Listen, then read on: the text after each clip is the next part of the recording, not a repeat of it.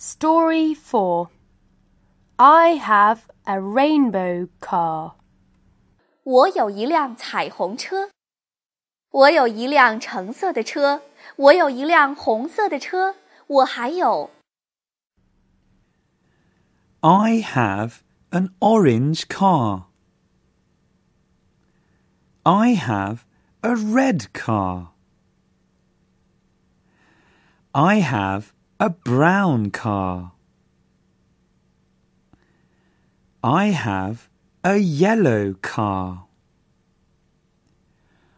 I have a green car. I have a purple car. I have a blue car. I have a pink car. And I have a rainbow car. I love my cars.